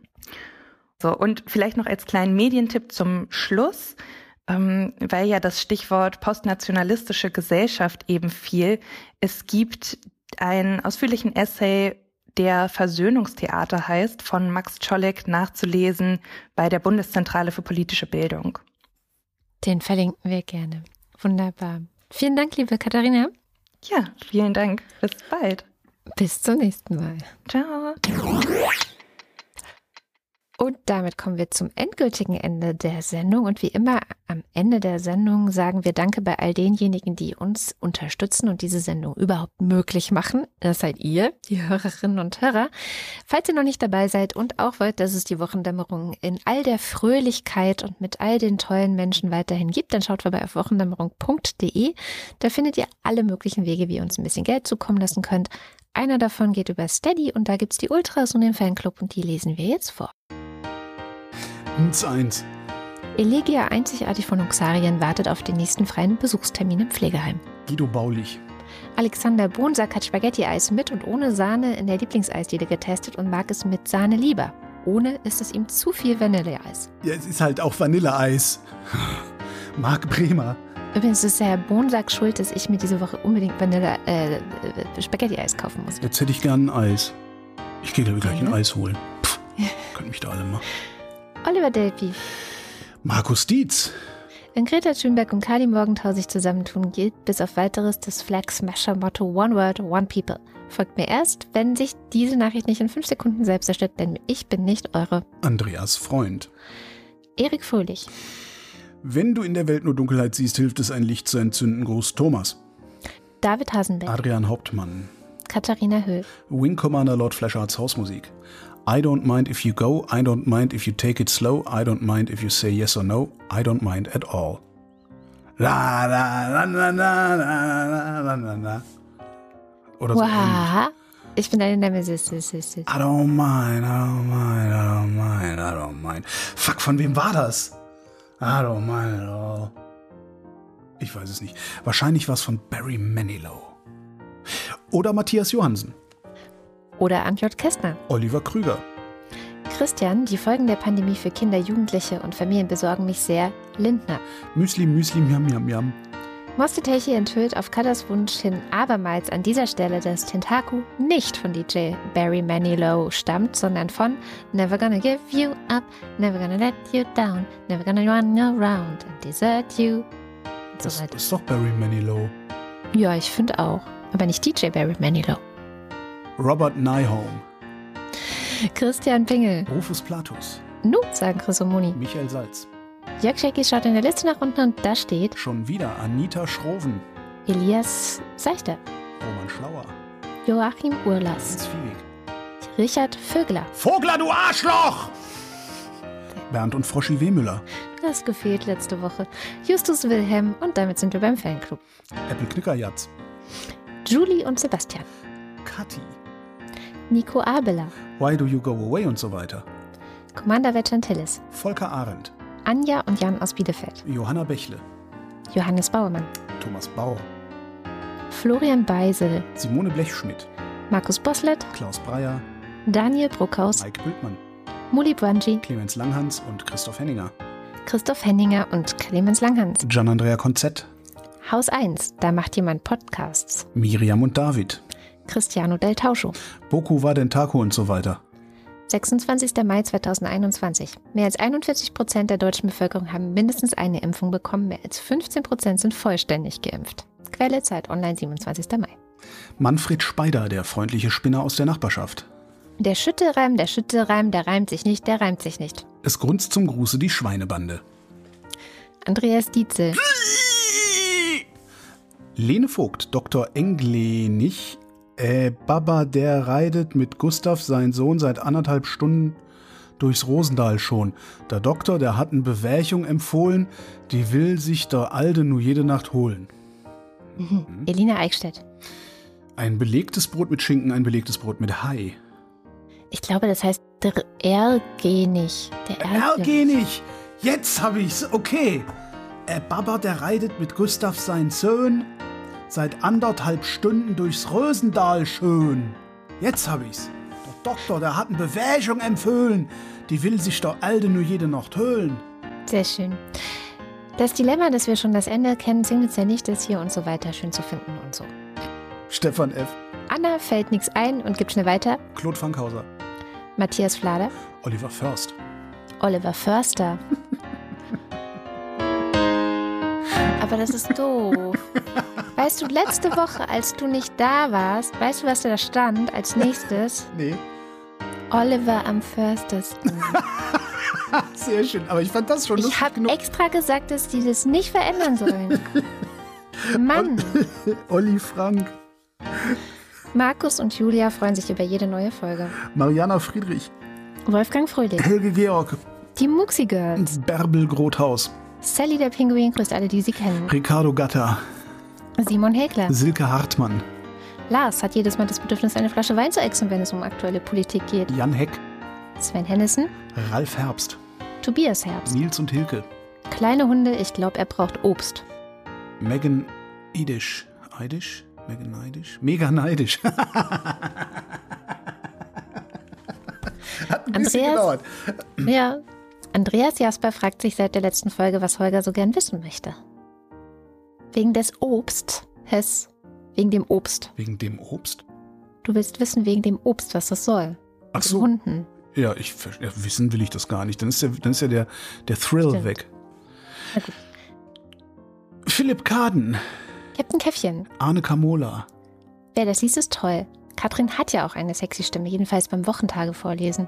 Sonst halt nicht, ne? Nee. Alexander Klink, Abracadabra, Hokus, Krokus, Kokosnuss, Simsalami, Bim. Markus Krause, Magali Kreuzfeld, Pia Kronquist, Thomas und Corina, Oliver Kohlfink, Sebastian Lenk und Henry Vize, Detmar Liesen, Nico Linder, Florian Link, Yogi Löw, Linus Löffel, Sabine Lorenz. René Ludwig. Das Leben, das die meisten führen, zeigt ihnen, bis sie es klar erkennen, man kann sich auch an offenen Türen den Kopf einrennen. Macho und Mäuschen, Martin Meschke, Robert Meyer, Nevermind, Johannes Möller, Claudia Mundke, die Mulle, Johannes Müller, Celine Neubich. Thorsten Wenoll. Mein Name ist Oliver, Oliver wie in Brokkoli-Verschwendung. Die CDU ist korrupt. Nein, doch. O. 42. P. P. 42 P. Olli P. Boris Perner, Nora Hoffmann und Peter Schmieder. Josef Porter, Sebastian Quapp. Wilhelm Reich, Ronny Reichenberg. Milena Robbers. Christian Rohleder. Markus Römer ist auch nicht klüger als Sven Rudloff. Ruth Rutz, FS. Jürgen Schäfer, Bodo Schenker. Christian Schluck, Christian Schmidt. der Schommi.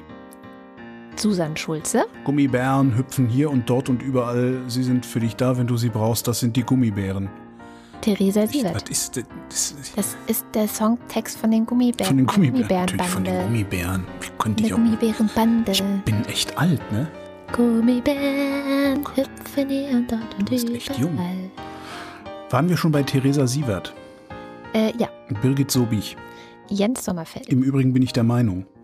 Marie Stahn. Christian Steffen. Sabine Stein. Philipp Steinkopf. Suse und Martin Stöckert. Michael Sümanek. Moritz Timm. Andreas Türk. Alexander Klink bekommt gar nicht mit, dass ich ihm surrealistische Grüße sende. Zuzitze. Johann und Eli und Anna und Gregor sind hoch erfreut, denn sie, haben keine Termine und leicht einen Sitzen. Prost. Martin Unterlechner, Jan van Finkenreue. Yannick Völker, Stefan Wald. Andreas Waschk, Who controls the British Crown? Guido. Vielen Dank für die schöne Weihnachtskarte. Stephen Welsh. Denke nie, gedacht zu haben, denn das Denken der Gedanken ist gedankenloses Denken. Wenn du denkst, du denkst, dann denkst du nur, du denkst, aber denken tust du nie. Wir gehen aus, wenn wir nicht zurückkommen, räche unseren Tod. Jenny Wiegand, Mein Name ist Holger, wie in Alkoholgeruch. Knacken, Knochen, Knebel, Nippel, Niete, Nuss. Wir schrauben uns die Finger krumm und sabbeln dabei Stuss. Hoffentlich vergesse ich das nicht, das finde ich lustig. Alkoholgeruch. Alkoholgeruch, so. Ich wünsche mir Kaiserschmarrn und leckeren Espresso am nächsten Wochenende. Wochendämmern macht Spaß. Danke, Holger und Katrin. Cause what you see you might not get, and we can bet, so don't you get souped yet. You're scheming on a thing that's emerged. I'm trying to tell you now it's a sabotage. Mirage. Mirage, Sabotage? Blamage. Viele Ja, Grüße das an- war eine Blamage. Viele Grüße an den lieben Zausel. Hoffentlich hört er auch schon zu. Hoffentlich hört er hier auch schon zu. Das hoffen wir auch. Christoph Ziesecke. Wo Licht ist, muss es auch Schatten geben. Und wo Schatten ist, gibt es Licht. Es gibt keinen Schatten ohne Licht und kein Licht ohne Schatten. Und Lisa Linde Schröder. Vielen herzlichen Dank.